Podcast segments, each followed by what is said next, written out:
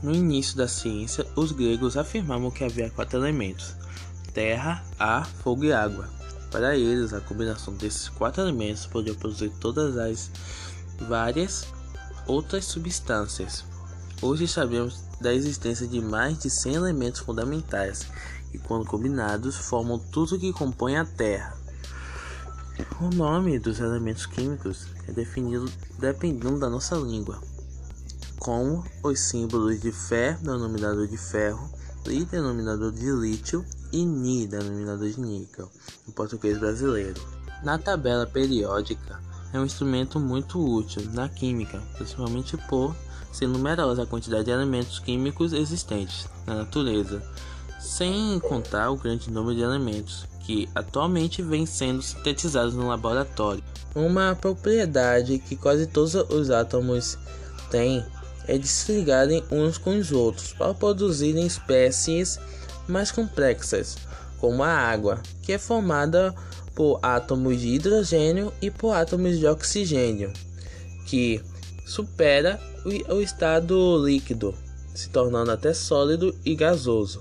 Não só isso, porque no estado gasoso, quando se torna uma nuvem, pode produzir outra reação, que são os conhecidos raios e relâmpagos, eletricidade que são conduzidos a seus condutores primitivos e essenciais, as árvores.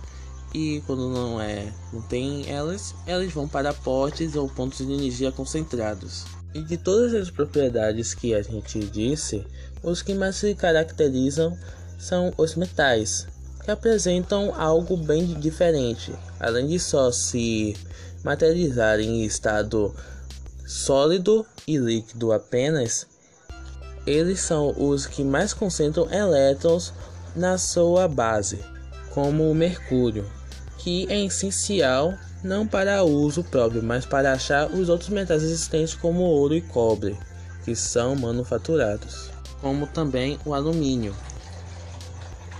Mas temos uma curiosidade até sobre o alumínio, que é bem interessante, por causa que há muito tempo atrás o alumínio valia mais do que ouro, por causa da dificuldade de e a raridade de encontrarem, mas hoje em dia nós utilizamos praticamente para embalagem de alimentos, latinha, refrigerante e até estrutura de aviões. Usamos isso a rodo para algo que há muito tempo atrás era mais raro que ouro, diamantes, para ver como era e como o mundo dá voltas.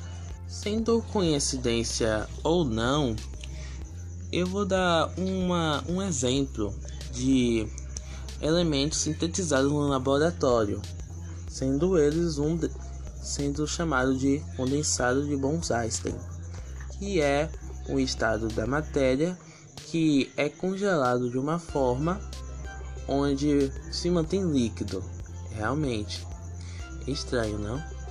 É um estado gasoso que flui como um líquido. Também o condensado de Bose-Einstein é conhecido como luz líquida por só ser visto através da luz ultravioleta. Interessante. E também até tem outros estados que foram feitos no laboratório, como o estado de plasma e superlíquido que foi feito através do hidrogênio, como podemos dizer assim. E até um novo combustível sendo feito através desse material, que consiste em seus átomos após serem chocados, eles viram energia para o carro, o que talvez seja o nosso combustível do futuro. Bom que chegue logo. Então, esse é meu trabalho. Bom que tenham gostado do meu trabalho, né? Porque eu estudei um pouquinho aqui. Até fui revisar o negócio de usar Einstein, o meu negócio favorito aqui. Então, bom dia a todos e todos tenham um ótimo dia.